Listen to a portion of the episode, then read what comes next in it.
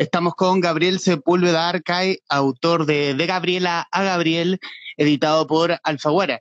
Eh, Gabriel, bienvenido. Eh, muchísimas gracias por aceptar esta conversación para, con los traficantes de cultura. No, gracias a la invitación, obviamente, sí. Súper bacán de poder hablar y conversar de, bueno, del libro principalmente, pero siempre es bueno visibilizar eh, la temática, así que yo feliz. Es un, es un libro, bueno, un testimonial. Eh, imagino, porque yo lo, he conversado con, con, otras personas que también han hecho libros respecto de la vida de cada uno, que es muy, que imagino que es muy difícil exponerse en páginas. O sea, buscarse en sí y hablar de sí mismo a, a través de un libro. Y aquí irme la idea. ¿Cómo se gesta, cómo se gesta de Gabriela a Gabriel?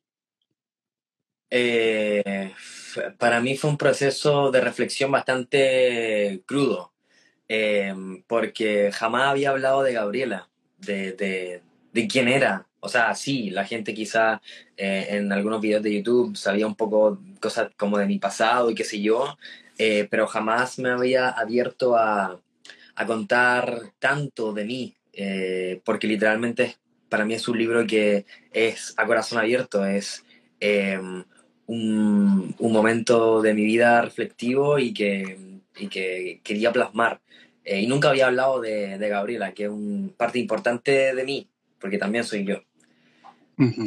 Pues fue un, fue volver a encontrarme y a darle tributo un poco a, a Gabriela que, que, estaba enterrada por mi decisión, básicamente. Hay un, eh, se ve en, en, el, se lee y se ve en el diálogo de que esta convive, convive Gabriela y eh, convive Gabriel y también convive Gabriela.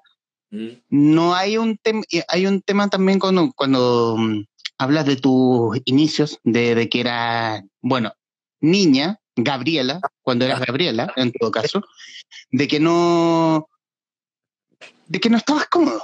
O sea, aquí vamos a hablar, aquí yo quiero ser sumamente sincero, Gabriel, de que yo no, no sé mucho del tema, vale. más de lo que uno de lo que se informa en internet y de lo que obviamente, y de lo que obviamente yo o quienes se van a ir sumando a esta, a esta conversación han leído y han seguido tu propia historia.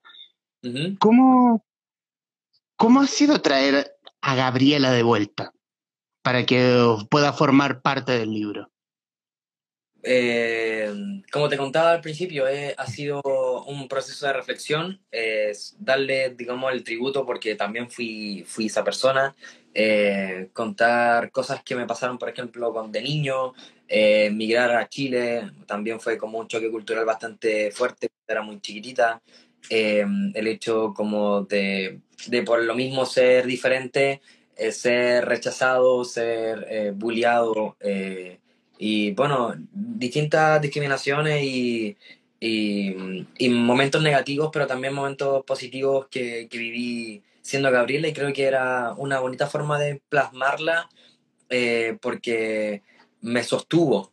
Eh, mm.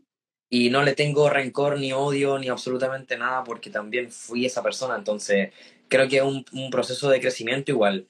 Yo sé que hay mucha gente trans que no le gusta su nombre anterior, que, que lo respeto totalmente, no, que no le gusta hablar de su pasado, que no le gusta la persona que fue anteriormente eh, en la transición. Y eso también me pasa a mí. Eh, también odiaba un poco esta persona que también fui yo, no me reconocía, no la quería enterrar y así fue cuando empecé mi transición a los 19 años, que partí por las fotos. Tengo muy pocas fotos de Gabriela, muy pocas, y fue un, fue un, un reto tratar de buscar una que se, que se viera bien para, para el libro, para la, para la portada, porque literalmente la enterré. Eh, y creo que dentro de mi espacio y dentro de, de, lo que yo era, no era correcto en ese momento lo que estaba sintiendo. Y por eso eh, escribí sobre, sobre esto. ¿Y, cómo, cómo, llega, cómo llega Random House? ¿O tú vas a Random House con esta idea de libro? No, para nada. Yo mm, en cuarentena empecé a subir TikToks como de, de trans, eh, a, conversar sobre, sobre cómo salir del closet o, un montón de cosas como con respecto a la temática, vivencias mías, experiencias mías, porque jamás voy a hablar por los demás. Siempre he dicho como no puedo hablar de la comunidad T, no me puedo echar la comunidad T encima porque literalmente no todas las transiciones y todas las vivencias son iguales. Todas las personas trans viven de distinta forma, entonces yo hablaba desde mi experiencia y de lo que yo viví en TikTok y me llegó un mensaje muy random como somos de eh, Penguin, la editorial Penguin Random House, eh, y queremos eh, invitarte a que si puedes hacer un libro con nosotros sobre tu historia, porque nos parece importante y nos parece fundamental eh, que se hable del tema y, y, y nada, fue así. fue muy así. ¿Y, y, cómo te, y, cómo, y, cómo, ¿Y cómo sentiste esa invitación en el momento en que te llegó? ¿Te viste, te viste escribiendo un libro o a, añorabas escribir? La verdad es que no, no, un proceso igual súper eh, bacán, el hecho de, de, de compartir y, y, de, y de, tener el equipo igual Alfaguara y, y y la editorial Penguin Random House como apoyándome porque era mi primera vez, digamos, de alguna forma. Es el primer libro que tengo y no sé si voy a hacer otro, creo que no lo sé. Eh, y fue bacán el apoyo como porque era mi primera vez, no, nunca lo había hecho. O sea, había tenido otros dos libros, pero eh, eran como más cuadernillos y agendas para personas trans en cuarentena, que eso fue como un, algo que hice yo con mi polola, que es psicóloga. Eh, pero esto era algo más grande y era por primera vez, así que fue, fue y es un, algo muy bonito. Hablemos, hablemos del principio. Vamos a tocar algunos aspectos del libro, no vamos a ahondar tanto, o sea, vamos a tocar algunos aspectos para que quienes nos están viendo o nos verán a través de, la, de nuestra plataforma en YouTube, en Facebook, nos escucharán en Spotify, y Amazon Music eh, les pique el bichito y quieran leerlo, quieran saber esta bonita historia, a pesar de todo, a pesar de toda esta bonita historia. Eh, y hablar del principio. Gabriel Sepúlveda Arcay, Puerto Rico 1995, más conocido como arroba planetas en redes sociales, es un hombre transactivista por los derechos de la comunidad transgénero en Chile. A los 19 años comenzó una transición que ha documentado en Internet para inspirar a más personas. Fue también el primer youtuber trans en Chile y el primer modelo trans masculino en trabajar con marcas nacionales, lo que abrió las puertas al mundo del retailing marketing para mostrar distintas realidades y diversidades. Hoy ejerce su profesión de comunicador audiovisual y continúa con el activismo en redes. De Gabriela Gabriel es su primer libro. Nacido en Puerto Rico en 1995. Ahora mi pregunta, puertorriqueño, ¿qué haces en Chile? ¿Por qué? Y, te, y, te, y te, pido perdón desde ya. No, tranquilo. ¿Qué hago en Chile? Eh, culpa de mi madre, básicamente. Mi mamá se conoció con, con su actual eh, pareja, esposo, por internet. Se conocieron y ella eh, básicamente vino a visitar, a visitarlo a él, a conocerlo. Y, y, así fue, literalmente, como así llegué yo y mi hermano a Chile. por uh -huh. y su y su locura eh, de amor, digamos. Así que aquí estoy, desde los siete años estoy acá en Chile y junto con mi hermano. Y, y, ese golpe, y ese golpe cultural, porque imagino Puerto Rico, todo lo que es sabor, alegría, y en este rincón del mundo frío que nos, estamos cayendo. Yo amo a Chile, pero las cosas como son. que no, este rincón de Chile que nos estamos cayendo, nos estamos muriendo de frío. ¿Cómo fue ese, ese choque cultural para, para la entonces Gabriela?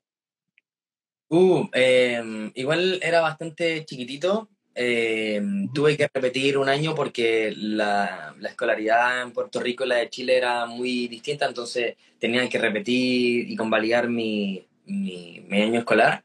Entonces entré en básica en un colegio municipal en San Felipe eh, y fue, fue raro porque como que al tiro uno cacha cuando alguien es de otra parte. Eh, yo solía hablar bastante poco porque me sentía fuera de lugar en el, en el curso. Entonces, eh, me imagino que hablaba distinto. O sea, yo recuerdo todo esto, pero me lo recuerdo hablando chileno. No recuerdo cómo hablaba. Me imagino que obviamente hablaba como puertorriqueño y eso quizás hacía que la gente eh, se fijara más en mí o qué sé yo. Eh, yo siempre fui como, no fui demasiado femenina jamás, hasta que, bueno, a los 15 empecé a ser un poquito más femenina por el, por el contexto eh, de amigas y todo eso, empecé como a, tratar de encajar, pero siempre fui muy alegre, muy, muy, muy así, con mucha energía, y eso chocaba un poco con los cabros del colegio, y empezaron a molestarme por cómo hablaba, porque no era, no era como una niña normal. Eh, y así empezó como a, hacer ese choque en el colegio, desde chiquitito, hasta que cuando salí, que ya era como que no aguantaba más que me molestaran por, por quién yo era, básicamente. Y el tema, y el tema del bullying, los niños son y somos o fuimos bien crueles cuando sobre todo somos ignorantes en muchas cosas. Eh, en el libro, en el libro tocas de que muchos, no sé, compañeros de curso, profesores, que te molestaban de que tenías que ser más femenina, que tienes que ser acá, que te, bla, bla, bla. Y en el fondo tú no te sentías en confianza como para expresarte. Ajá. Y en el fondo y, que alguien, y que alguien te pudiera, pudiera contener en ese momento. Sí, eh, es que pasa que como no hay educación, hasta el día de hoy no hay educación integral eh, sexual y de las diversidades, obviamente los niños no van a saber que una expresión de género distinta no significa que esa persona tenga que ser o, eh, tenga la orientación sexual distinta, por ejemplo. Distinta porque eh, lo normal y lo, y, lo, y, lo, y lo binario es que todas las personas deben ser heteros, que todas las personas tienen que estar con el sexo o género contrario al nacer. Entonces, yo me comportaba distinto porque siempre, porque yo siempre lo he dicho, yo nací así, no es como que haya cambiado. Yo en el colegio actuaba de esta forma, hablaba de esta forma, no con esta voz, evidentemente, pero nunca fui una, una niña o una adolescente eh, binariamente normal. Eh, entonces eso chocaba mucho a, la, a las generaciones y, no solo en mi curso, sino que todo el colegio me, me molestaba o etcétera, como solamente por mi masculinidad, si eso era, que no, no se acepta una niña masculina o no se acepta un niño femenino, no, no existe esa posibilidad y eso es lo que choca a la gente. Y me imagino que también a los papás y, y a las mamás que, que, tengan, que tienen hijos con esa expresión de género debe ser horrible porque eh, vivimos en un mundo muy binario y las familias son la mayoría son homofóbicas o transfóbicas o, no se le ha, o no se le ha enseñado que existe más diversidad en el mundo. Entonces es un problema de raíz y es la educación como que engloba todo. ¿Y, crees que eso ha cambiado algo? Eh, en realidad es una pregunta bien boba porque se me viene a la mente el caso de José, de José Matías Guevara que uh, un chico trans que uh, por el mismo bullying eh, atentó contra su vida. Hoy hay una ley que se está tramitando en el Congreso. Eh, ¿Hay una apertura de parte de los del sistema educacional respecto a el tener ciertos cuidados en el fondo? O sea, existe la ley de identidad de género que, allá de cambiarte el nombre eh, solamente los mayores de 18 años que deja atrás las niñeces trans, eh, que es un problema grave porque las niñeces trans sí saben lo que quieren, no es como que porque uno tenga que cumplir 18, ahora sí puedo ser yo, no, las niñeces trans son, muy importantes y que no se le está tomando, eh, no se le está dando la voz que corresponde. Y en los colegios es un tema, es un temazo porque existe una, existe una circular que avala y que protege un poco eh, el tema de la identidad. Está la ley de identidad de género también, está la ley antidiscriminación, más conocida como la ley Samudio. Y existen leyes y circulares eh, o documentación que, legal que puede ayudar, pero aún así los colegios privados eh, no les interesa porque como son como instituciones privadas, la misma palabra lo dice, como que tiene Entonces es complicado, es bastante complicado el tema en los colegios. Aún no se, como decía al principio, no hay, si no hay educación, esto no puede seguir avanzando, o sea, avanza muy poco eh, y falta muchísimo todavía. Falta una ley integral trans, falta cupo laboral trans, faltan leyes que, que, no, que no respalden eh, y las leyes que hay, falta mucho más por hacer todavía. Eh, entonces, es, es complicado el tema. Yo siento que se avanza, sí, pero muy, muy poco. Quiero, quiero, volver un poco al libro y sobre todo en el trabajo editorial. Eh, creo que vi pasar a tu editora, eh, si no me equivoco, Valentina. Eh, ¿cómo, fue, cómo, ¿Cómo fue ese trabajo? ¿Cómo fue el trabajo con ella? Lo que estaba por aquí, hola, vale. fue bacán. Yo me sentí muy en confianza y siempre me sentí muy en confianza con las editoras porque me dieron como todo su soporte de, un principio. Eh, tampoco tenía mucho que editar, porque la verdad es que estaba bien contado eh, y, y, querían, y queríamos que fuese lo más crudo posible. Eh, así que fue un trabajo muy bacán, siempre me he sentido muy cómodo del trabajo que, que llevamos haciendo hace tiempo ya. Entonces, nada que decir. Onda, muy agradecido nomás como de la experiencia y, y ojalá seguir trabajando porque es muy bacán. Me sentí muy cómodo, me siento muy cómodo también.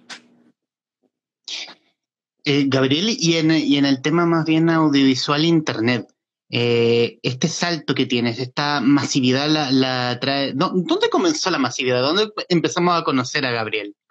Uh, en YouTube. YouTube. YouTube, sí, ahí empezó Perfecto. Esta bola de nieve, como fue en YouTube.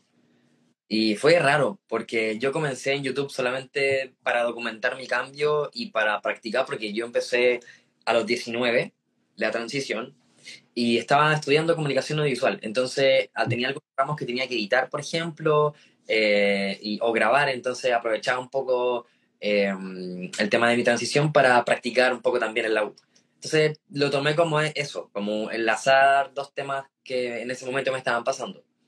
Eh, yo descubrí que era yo, o sea, descubrí que era trans por un chico que se llama Skyler, que es un chico de, trans de Canadá, eh, que él mostró su transición en YouTube y, yo quedé como, o sea, fue impresionante saber que no, que yo no estaba loco y que yo no estaba enfermo y que no era como un pervertido por querer ser hombre eh, cuando era Gabriela.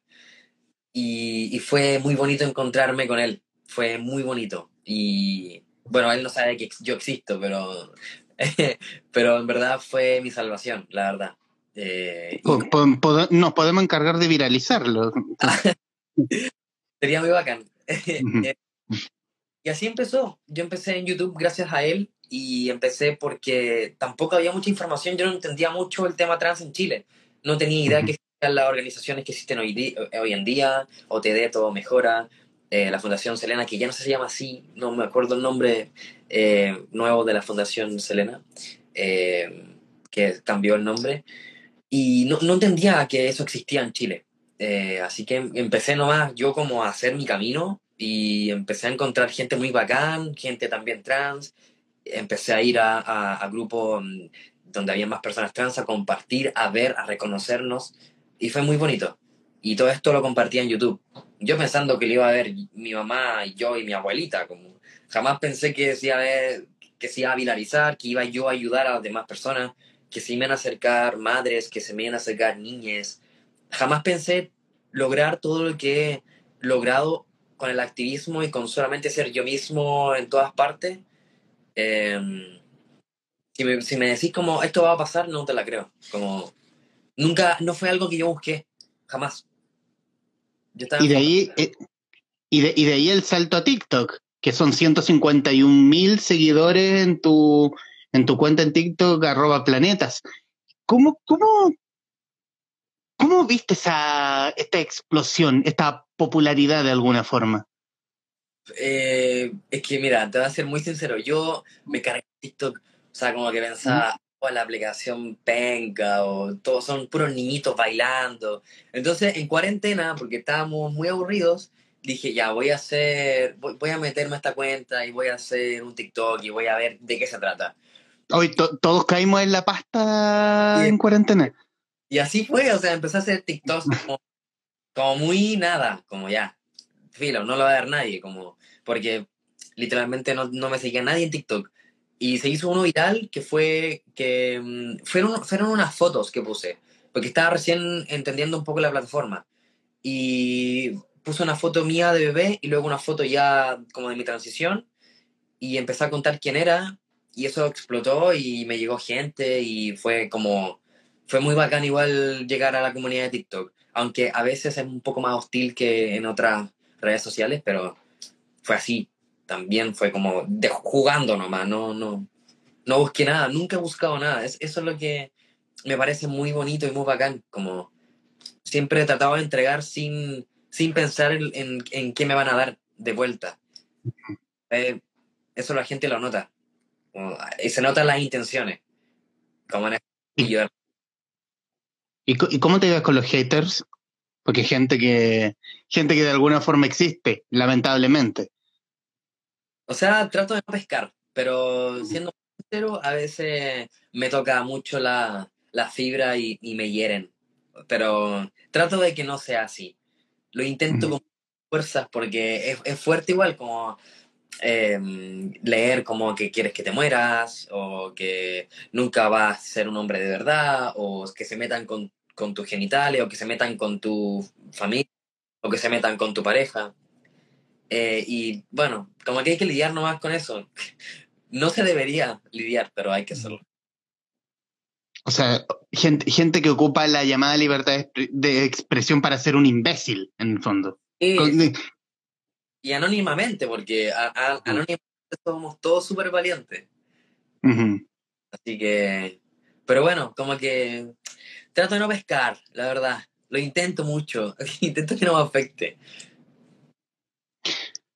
Eh, en el libro también tocas el tema de la discriminación, eh, sobre todo eh, por el tema de que de quienes las de las mujeres también reciben mucha discriminación y más aún para quienes, para, um, para muchachas que van en la misma transición eh, a ser hombres. O sea, para quienes son hoy chicos trans que tienen como esa doble carga de un sistema, ya sea el judicial o sea o el de salud, sobre todo, que recibe mucha discriminación, quiero creer ignorancia. Eh, no quiero ser tan mal pensado. Ajá. Eh, sí, hay una carga bastante cuática cuando uno comienza una transición porque evidentemente no vas a, no vas a verte de la noche a la mañana como te quieres ver. Y, es una, y, como la palabra lo dice, es una transición. Entonces, eh, cuando uno comienza a, a, sentir, por ejemplo, los gallitos de la voz, o te empieza a salir un par de pelitos acá, o cualquier otras cosas como que hace la testosterona, el tratamiento hormonal, eh, es, es muy bonito y también genera mucha ansiedad. Entonces, claro, la presión ya sea institucional o, social o, de la misma transición, eh, se vive fuerte, la verdad. Pero es un proceso muy bonito, el, el, tratamiento hormonal. Em, y quiero dejar también muy en claro que no como todas las personas trans masculinas eh, o todas las personas trans, digamos, en general, hacen una transición hormonal o se operan, por ejemplo. Eh, como que eso no es un requisito para ser trans literal. Puede ser una persona trans y no necesariamente tengas que hormonarte o operarte, eso es decisión de cada uno. Por eso digo que las transiciones son distintas, todas. En el, en el libro, tocando, volviendo nuevamente al libro, en la parte final pones términos importantes y pones como un pequeño eh, diccionario, en el fondo, donde pones la definición de sexo biológico, macho, hembra, intersexual, expresión de género. ¿Por qué, ¿Por qué incluir ese dato? Porque creo que es lo que no nos han enseñado en el colegio. Eh, no nos han enseñado, no, no nos han mostrado que existen esos términos para, para eh, conocer a una persona, por ejemplo. Eh, así. Mm, todas las personas tenemos esos cuatro puntos sexo biológico, identidad de género eh, y sexo biológico, ya no sé si lo dije, identidad de género. Eh, son puntos que son puntos claves que tienen todas las personas y, no todo el mundo los conoce.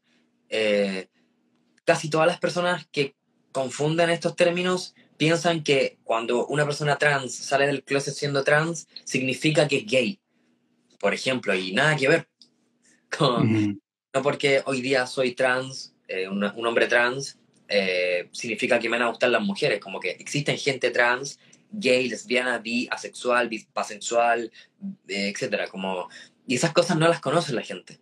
Y, es importante también, para mí fue muy importante escribir eso y poner en el libro porque literalmente vas a poder, las personas que tengan el libro y lo puedan leer, van a poder entender mi historia mucho mejor con esos términos. Em, pueden dejar sus saludos, comentarios en la caja, en la caja de comentarios para quienes nos están viendo. Y fuera de eso que te están mandando mucho amor, Gabriel. Eh, no hablan con Music dice, nunca nos hablaron de identidad de género o expresión de género en la escuela y antes de eso pone, te quiero amigo, eres un seco. Ay, qué lindo, lo amo, lo mm. vamos a hacer prontito. Sí, es verdad, no enseñaron eso. No, bueno, ahora un poquito, un poquito no están enseñando cosas en el colegio, pero es que es algo que no, que no se habla. Eh, Estrafalaria también coloca, chuta, ¿por qué el término transexual está obsoleto o es incorrecto? O sea, a ver, el término transexual siempre se ha ligado a eh, de, una manera negativa dentro de, de, la comunidad T. Eh, siempre se ha hablado de las travestis, eh, de la prostitución, como que eso está demasiado ligado, el hecho de, que digan que es transexual, al tiro está ligado a algo negativo cuando no lo es. también está ligado como a la patologización de las personas trans en el DSM, creo que es el 4 porque está el 5, el, en el DSM-4, que era el, libro, digamos, este gigante que utilizan los psicólogos y las psicólogos, psicólogos perdón, y psiquiatras, eh, estaba transexualismo como una enfermedad. Entonces, siempre se ha ligado esa palabra en particular a, todo lo negativo de, que ya te hablé, ¿cachai? Entonces, claro, se habla de personas trans, simplemente, que ya se entiende, no, no hay que como eh, eh, estar diferenciando entre trans, eh, transgénero, o sea, perdón, transgénero, transexual, travesti, aunque hayan algunas diferencias, cada uno elige la palabra con la cual se siente representado o representada en este caso, porque conozco amigues trans que son altamente que les gusta que la palabra travesti esté y que, y bueno, porque las travestis también nos han dado todo lo, que tenemos las personas trans, como que también se, la, se le ha segregado bastante.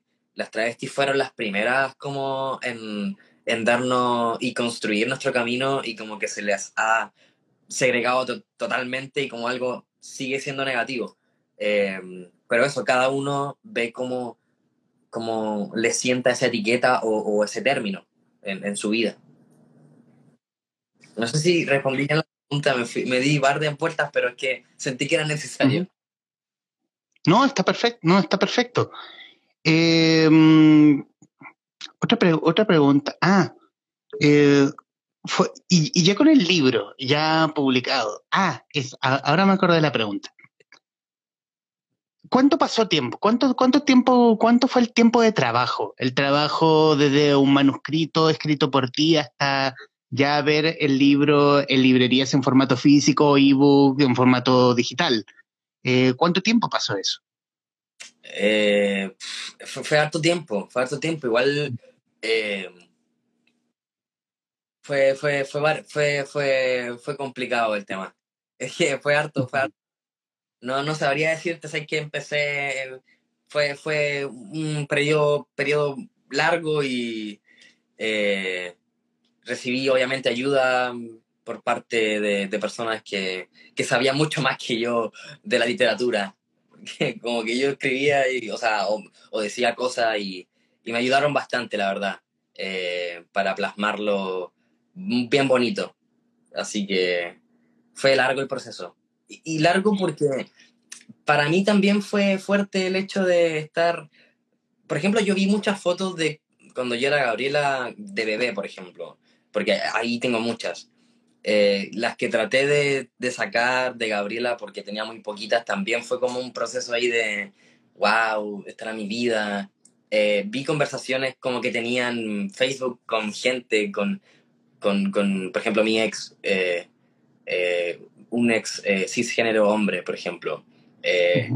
fue, fue fuerte el proceso como de hurgar en el pasado. Entonces creo que eso me tomó más tiempo que el hecho de ya eh, que saliera el libro, ¿cachai?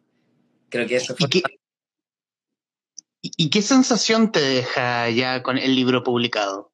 ¿Qué sensación tienes en la guata? Es como eh, dejar, de, ya, ya, e, esta guagua ya, ya anda sola. se te escapó corriendo y no la alcanzaste a agarrar. Mm, nerviosismo un poquito, la verdad. Siento, o sea, alegría total, o sea, feliz, felicidad como euforia, como, como, no sé, de todo. Muy feliz, muy contento. Mucho nervioso porque, como digo, como es algo por primera vez y que, y que esté como en tiendas, es como, what? Como, ¿En qué minuto? Em, siento mucha ansiedad en el hecho de, de no sé, de, de, de, saber lo que piensa la gente con respecto a, a mi historia o cómo le, le, le o, o, qué, o qué piensan. Eh, porque. Y eso me pasa porque abrí demasiado como quién soy. Entonces, como que me siento un poco desnudo. eso es lo que con el libro. Entonces, me da como cosita el hecho de. No sé. De, de cómo pueda llegar a la gente. Me da un poquito de nervio, pero muy feliz, muy feliz. Y, y, mirándolo ya con la perspectiva del tiempo, ya es desde la posición ya siendo Gabriel Sepúlveda, comunicador audiovisual, desde sus plataformas en TikTok, en, en Instagram, en Twitch. ¿Qué le dirías a Gabriela? Uy, ¿qué no le si, tuvieras, si tuvieras la oportunidad de tenerla frente. Eh, Juguemos. Bueno, le diría que todo el sufrimiento eh, Sí, que, todo el sufrimiento y, todas las preguntas que nunca tuvieron respuesta las van a tener y que, y que se vienen... Ah, se vienen cositas, no.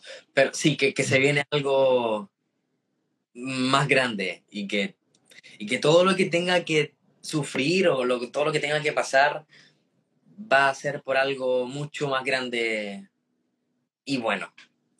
Creo que eso. ¿Cómo has visto la recepción del libro con, tu, con tus parroquianos, con tus seguidores? Uy, ha sido muy bacán, la verdad. Me he sentido muy, muy feliz, muy, muy emocionado también. Me han llegado como em, textos y como reviews de gente que lo ha leído y, y ha sido muy bonito. Eh, me he emocionado hasta las lágrimas con cosas que me ha dicho la gente con respecto al libro, que es como que encontraron paz, que se, se han sentido muy identificados. Eso es, lo que más se repite, que se han sentido muy identificados con la historia. Eh, que han sentido que soy como un hermano, como, como que la sensación de familiaridad es demasiado fuerte. Y, ha sido muy bonito, muy emocionante, la verdad. Y creo que es lo más bonito que, he vivido durante este último tiempo. Eh, la recepción tan bonita y tan emotiva de la gente que lo leído. Sí.